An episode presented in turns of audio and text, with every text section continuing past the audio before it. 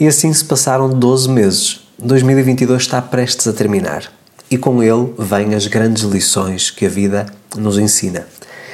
Este ano eu aprendi sete grandes lições, ou sete principais lições, que vão ser fundamentais para que eu possa co-criar em 2023 o melhor ano da minha vida. Eu acredito que partilhar consigo, que é parte da minha comunidade, estas lições, que é também uma mais-valia, que é valor que eu estou a trazer para a sua vida. Porque se você ficar atento e aprender algo com estas lições que eu vou partilhar consigo, você poderá também co-criar um ano extraordinário em 2023. Então vamos lá. Primeira grande lição que eu aprendi em 2022. Sem merecimento não existe manifestação. E esta foi uma lição das mais duras que eu aprendi ao longo do ano. Aliás, nos últimos anos.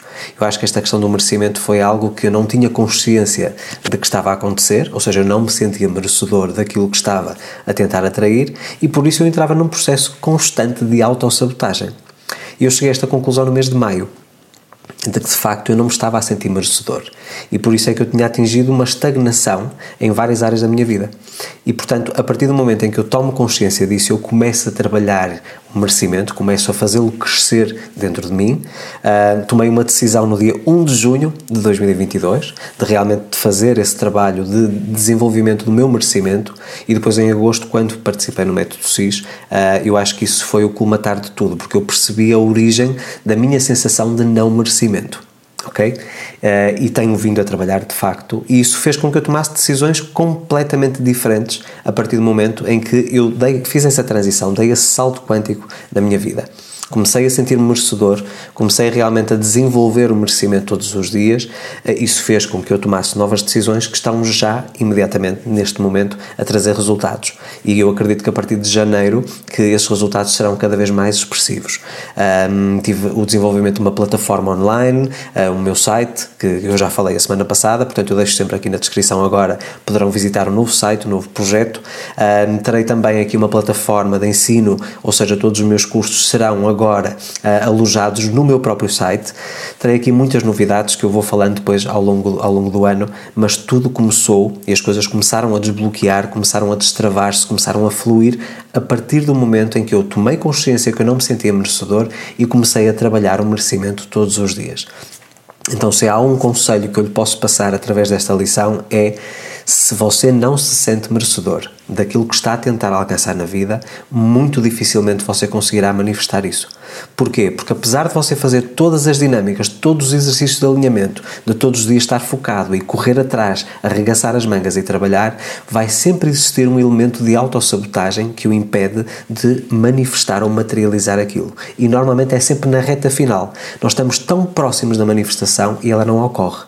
E tem a ver com o merecimento. Então, sinta-se merecedor acima de qualquer outra coisa em relação às metas que vai definir para 2023, porque será fundamental para que você possa atrair até si essa realidade.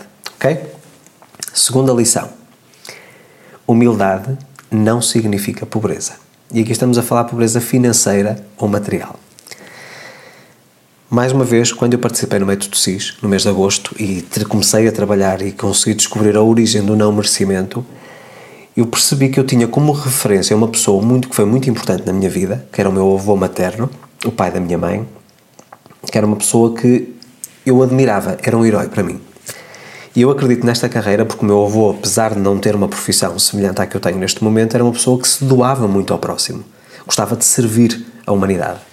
E, e, portanto eu criei eh, essa pessoa e a maneira como ele se posicionava na vida como uma referência para mim. E eu não tinha essa noção, eu não tinha essa consciência.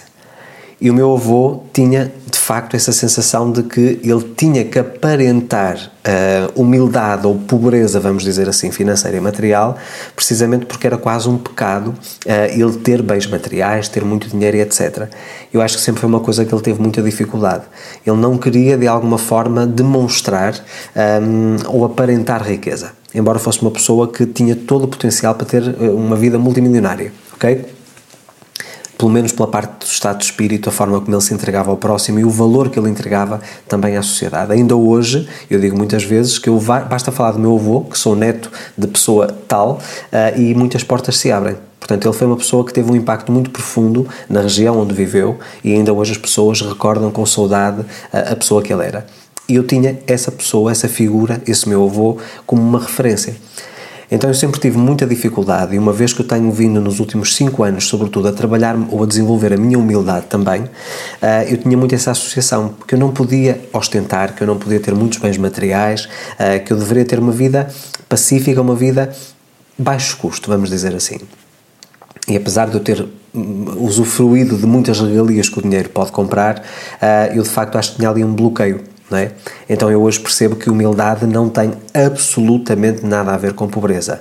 Há muitas pessoas que, inclusive, é que costumam dizer ah, era uma, uma família muito humilde, para descrever uma família pobre financeiramente. E eu, para mim, humildade tem a ver com uma postura, tem a ver com a forma como nós nos posicionamos na vida e como vivemos o nosso dia a dia. E não tem nada a ver com pobreza material ou financeira. Então acho que há pessoas que podem ser extremamente ricas, financeiramente falando, ter muitos bens materiais e serem extremamente humildes. E há pessoas que são pobres financeiramente e materialmente e que podem ser arrogantes.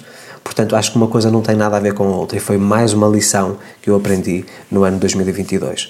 E tenho a certeza absoluta que isso me vai ajudar também a não sentir peso de consciência ou culpa sempre que eu cresço financeiramente, porque talvez tenha sido isso que eu tenha sentido durante alguma parte do ano.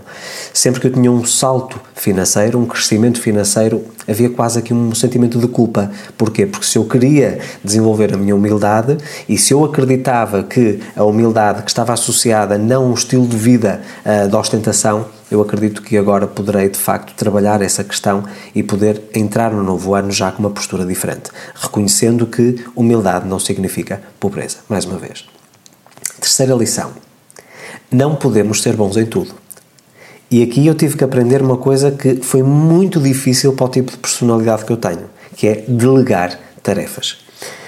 Quando eu digo que nós não podemos ser bons em tudo, eu digo isto com algum peso, com alguma pena. Porquê? Porque eu acreditava que eu poderia ser eh, o pacote completo, vamos dizer assim. Se vocês me acompanham desde o início da carreira, uh, há uma coisa que surpreende muitas pessoas quando eu partilho esse testemunho. Tudo o que eu fiz até novembro de 2022 foi a solo. Tudo. Livros, cursos, edição de imagem, edição de vídeo, uh, lançamentos, campanhas de publicidade, tudo aquilo que eu fiz ou seja, a construção da minha carreira foi algo que eu fiz sozinho. Eu nunca tive nenhum colaborador, muitas pessoas pensam que eu tenho uma equipe de atendimento e etc. E eu vangloriava-me e sentia-me orgulhoso por ser realmente a pessoa responsável por tudo, tanto pela parte boa como pela parte negativa, ou seja, eu assumi a responsabilidade total pela minha carreira. No entanto, uma vez que eu queria dar o salto e que eu tinha que me sentir merecedor e que eu não poderia estar aqui a afastar a questão da prosperidade, da abundância financeira e material, mais uma vez das duas lições anteriores que já falei neste vídeo, então eu tive que aprender realmente a procurar pessoas que eram boas naquilo que, eu, que, que faziam para somar, não subtrair, mas somar ou multiplicar. Eu tenho noções básicas de quase tudo, ok? Mas eu não posso ser muito bom em tudo. Eu tenho que ser muito bom naquilo que é o meu trabalho, naquilo que é a parte da mentoria, na parte da criação de conteúdo, no transmitir conhecimento. Isso sim, eu tenho que desenvolver. Mas eu não posso ser bom em marketing, não posso ser bom em analytics, não posso ser bom em ferramentas web, eu não posso ser bom em tudo. Então eu tive que dar o passo, sair da minha zona de conforto, ter uma pessoa na minha equipe, e hoje sim tenho uma pessoa que faz parte da minha equipe, o Pedro, que está em São Paulo, e é a pessoa que está responsável pela parte da criação do site, pela plataforma de ensino à distância, por toda a parte de configuração e estrutura dos meus cursos uh, e de facto para mim isso foi uma lição muito grande porque o Pedro veio somar ou multiplicar e não subtrair. E eu acreditava que a partir do momento em que eu começasse a delegar coisas tão importantes uh, na minha carreira que eu ia perder a minha essência. E não. O Pedro, eh, eu costumo dizer, o Pedro e outras pessoas que virão certamente no futuro, foi a pessoa certa. Eu atraí a pessoa certa que estava no mesmo alinhamento. Então nós não devemos um, ter medo de delegar tarefas. Nós não podemos ser bons em tudo. Nós devemos entrar em parceria, entrar em cooperação uns com os outros. Então deixar quebrar o orgulho de querermos fazer tudo, não é? E passarmos a delegar tarefas. Isso ajuda-nos a chegar muito mais longe e muito mais rápido. Isso é uma garantia que eu hoje tenho e estou com o Pedro há cerca de um mês e meio, sensivelmente. Mas temos aí muito para trabalhar para a parte da frente. Portanto, fica aqui então esta lição de que não podemos ser bons em tudo, devemos quebrar o nosso orgulho e aprender a delegar tarefas, a fazer parcerias, a criar sinergias para podermos evoluir. Quando um cresce, todos crescem, ok? Quarta lição. É fundamental termos um sistema de prioridades. Uma das coisas que eu tenho percebido, especialmente com os meus clientes de mentoria, é que as pessoas dizem que não têm tempo para fazer as dinâmicas que eu sugiro. A parte de alimentação, a parte de exercício físico, as meditações, as leituras, o estudo, eu não tenho tempo, Luís. E quando nós começamos a observar a agenda da pessoa, não faz sentido ela dizer que não tem tempo porque sobra tempo. Então aquilo que eu percebi foi que muitas pessoas, por exemplo, com as redes sociais, a, a ir dar uma visita no Instagram. Eu vou só 5 minutos ao Instagram e quando percebe está a 45 minutos. Ah, eu vou só ver um vídeo no YouTube e quando percebe está há 2 horas no YouTube.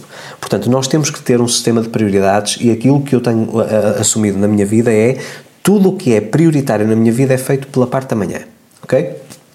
Da parte da manhã até meio do dia e tudo aquilo que é tempo livre, ou seja, que eu posso fazer sem o peso de consciência de que estou a gastar o meu tempo, porque é o único recurso que nós temos, é tempo, eu deixo para o final do dia. Okay?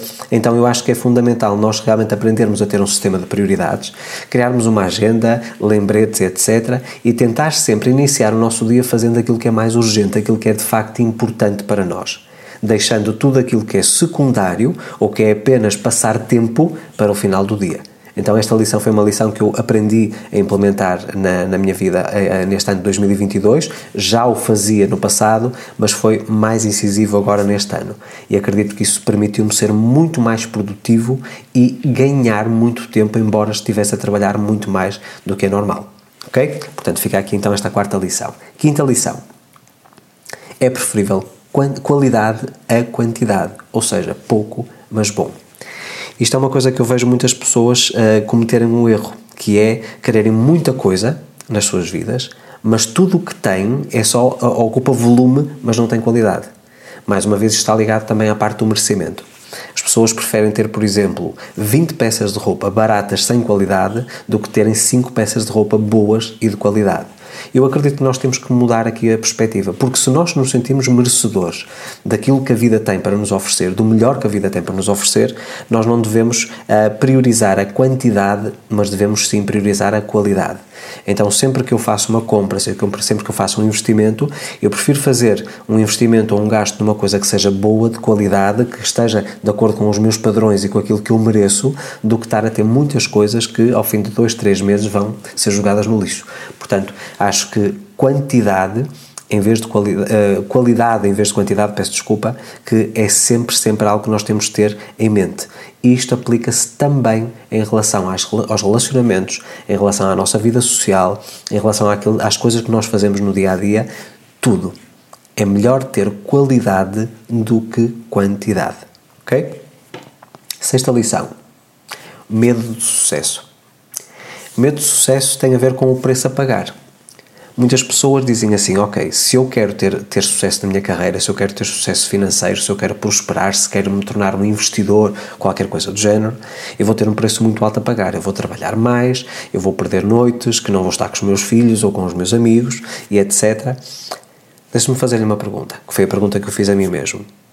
Se tu tens que pagar um preço por tudo na vida, pelo bom e pelo mau, pelo pequeno e pelo grande, então o que é que tu preferes? Pagar o preço do sucesso ou pagar o preço do fracasso? Porque posso-vos garantir, embora em teoria o preço do sucesso seja um preço alto, o preço do fracasso é muito maior. O preço da escassez é muito maior. Ok? Isto foi uma coisa difícil porque eu dizia, ok, eu quero dar um salto na minha carreira, mas o preço que eu vou pagar vai exigir que eu trabalhe muito mais horas, vai exigir que eu tenha muito menos tempo para fazer aquilo que eu sei que é fundamental para eu me manter equilibrado ao longo do ano. E a conclusão que eu cheguei é: se nós formos inteligentes e estivermos dispostos a pagar o preço, a estudar, a procurar as sinergias, as parcerias, mais uma vez, delegar tarefas, etc., as coisas acabam por fluir. E curiosamente, nós conseguimos ter o mesmo estilo de vida conseguindo ter mais valor a entregar à sociedade, portanto, neste caso à minha comunidade, a vocês, desse lado, eh, e ao mesmo tempo a conseguir crescer. Ok? Portanto, se há um preço, mais uma vez, a pagar, tanto pelo sucesso como pelo fracasso, esteja disposto a pagar o preço pelo sucesso. Porque, independentemente da, da, circunstância, você vai sempre ter um preço a pagar por tudo na vida. Seja pelo bom, seja pelo mau. Seja por ter a vida de sonho ou por ter uma vida miserável em que você apenas está aqui a sobreviver. Então, não tenha medo do sucesso. Esteja disposto a pagar o preço daquilo que você realmente quer e aquilo que você de facto merece. Finalmente, respeito próprio ou autorrespeito. Eu não sei exatamente se existe este termo na, na, na, gramática portuguesa, mas vamos falar no respeito próprio. Isto tem a ver com a parte dos nossos valores. Nos dias que correm, e especialmente com a internet e nós estarmos expostos ou sermos figuras públicas, nós começamos a receber convites de todos os lados. Acreditem que não há uma semana que eu não recebo uma proposta de algum negócio mirabolante, alguma coisa que supostamente me vai ajudar a, a levar a minha carreira para outro nível e etc. A grande maioria, 90, mais de 90% desse, dessas propostas são propostas que não estão em sintonia ou em alinhamento com aquilo que são os meus valores. Seja a parte moral, seja a parte intelectual, seja a parte espiritual, não estão alinhados com os meus valores. E posso-vos dizer que tem sido muito difícil eu dizer que não e é uma, uma, uma, lição que eu já falei no passado, dizer que não a essas propostas, porque é de facto aliciante. Quando nós pensamos, ok, eu vou aceitar esta proposta, basta fazer aqui algumas coisas diferentes, assumir um personagem, por exemplo, que é uma das coisas que me pedem com muita frequência nessas ditas propostas milionárias, para eu assumir um personagem, que na verdade não sou eu, ok? Mas que vou ter um retorno muito grande de milhões, ok? E uma das coisas que eu, eu sempre tive como princípio é eu tenho em primeiro lugar, antes de mais, respeitar a mim próprio. E respeitando a mim próprio é respeitar também os meus valores, a minha integridade, a moralidade, a honestidade, percebem? Portanto, eu não estou disposto a pagar o preço, isto tem a ver com a lição anterior, eu não estou disposto a pagar o preço por quebrar os meus valores, os meus princípios, ok? Morais, humanos, éticos, sociais, etc. E acho que, de facto, isso parte tudo pela parte do nosso respeito, respeito próprio. Mais uma vez, eu tenho que dar aos outros aquilo que eu já tenho. Se eu me respeito a mim, eu consigo também respeitar os outros. E vou ser também respeitado. Mais uma vez, também em relação ao respeito, é dando que nós recebemos. O respeito é uma coisa que se conquista, não é uma coisa que se exige. Mas acho que, acima de tudo, o respeito por nós mesmos, pelas nossas necessidades, tem que estar acima de qualquer outra coisa.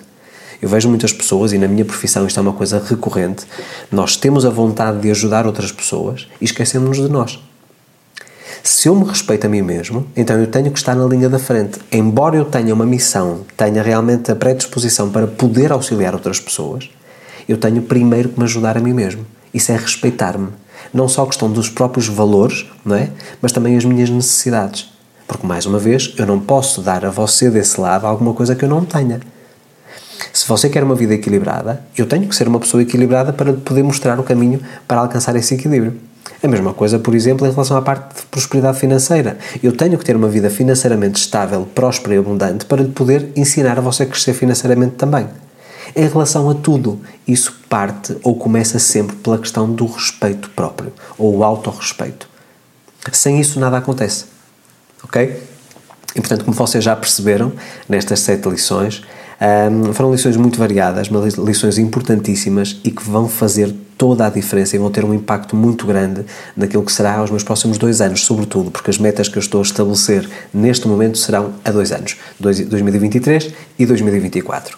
E sobre tudo o que vai acontecer já a partir de 2023, eu vou fazer o vídeo da próxima semana, que será o último uh, de 2022, onde eu vos vou falar precisamente sobre as novidades, aquilo que está projetado, aquilo que está programado e o que é que vocês podem esperar de mim no próximo ano. Vem aí muita coisa nova, há coisas que eu não posso falar já de imediato, que vocês vão conhecer ao longo dos meses meses, mas a base, a transição, a mudança grande que está a haver neste mês de dezembro, eu já vou comunicar com vocês a próxima semana uh, e mostrar-vos também de que forma eu vou trabalhar e isto tudo também de acordo com estas lições, porque todas as decisões que eu tomei, inclusive já para serem iniciadas a partir de janeiro, tiveram a ver com estas sete lições, não é? com a questão do merecimento, a questão da humildade, a questão da delegação de tarefas, as prioridades, a qualidade em vez de quantidade, preço a pagar, estou disposto neste momento a, a, a, a, pagar o preço pelo sucesso, por alcançar os meus objetivos e a questão do autorrespeito. Portanto, tudo isto acabou por ser fundamental para que eu pudesse construir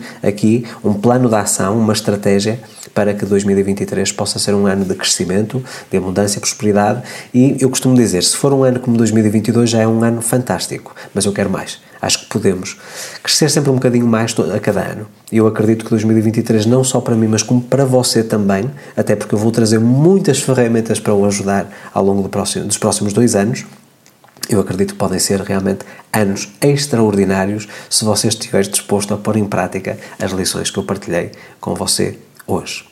Se é a primeira vez que chegou ao canal, convido para fazer a sua subscrição, ative o sino das notificações para receber um aviso sempre que eu publico novo conteúdo. Se gostou deste vídeo, deixe a sua curtida, deixe o seu feedback também nos comentários. Qual foi a lição mais importante das sete que eu referi neste vídeo?